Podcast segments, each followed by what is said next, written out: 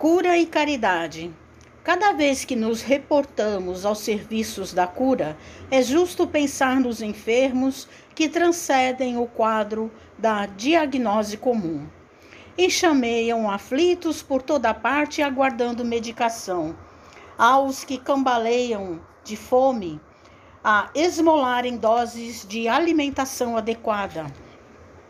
Aos que tremem desnudos, requisitando a internação em roupa conveniente. Aos que caem desalentados, a esperarem pela injeção de bom ânimo. Aos que se arrojam nos tormentos da culpa, rocando tranquilizantes do esquecimento. Aos que se conturbam nas trevas da obsessão, a pedirem palavras de luz por drágeas de amor aos que choram de saudade no aposento do coração, suplicando a bênção do reconforto, aos que foram mentalmente mutilados por desenganos terríveis, a suspirarem por recursos de apoio.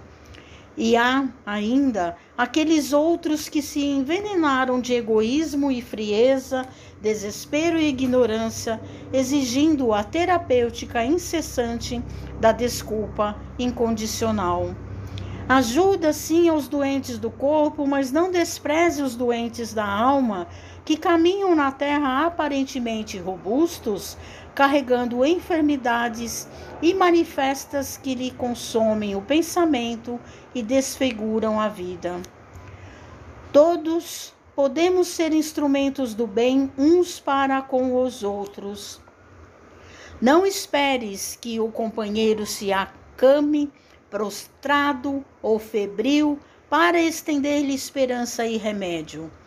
Auxilia-o hoje mesmo sem humilhar ou ferir, de vez que a verdadeira caridade, tanto quanto possível, é tratamento indolor da necessidade humana.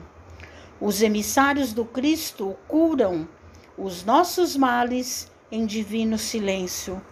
Diante dos outros, procedamos nós igualmente assim.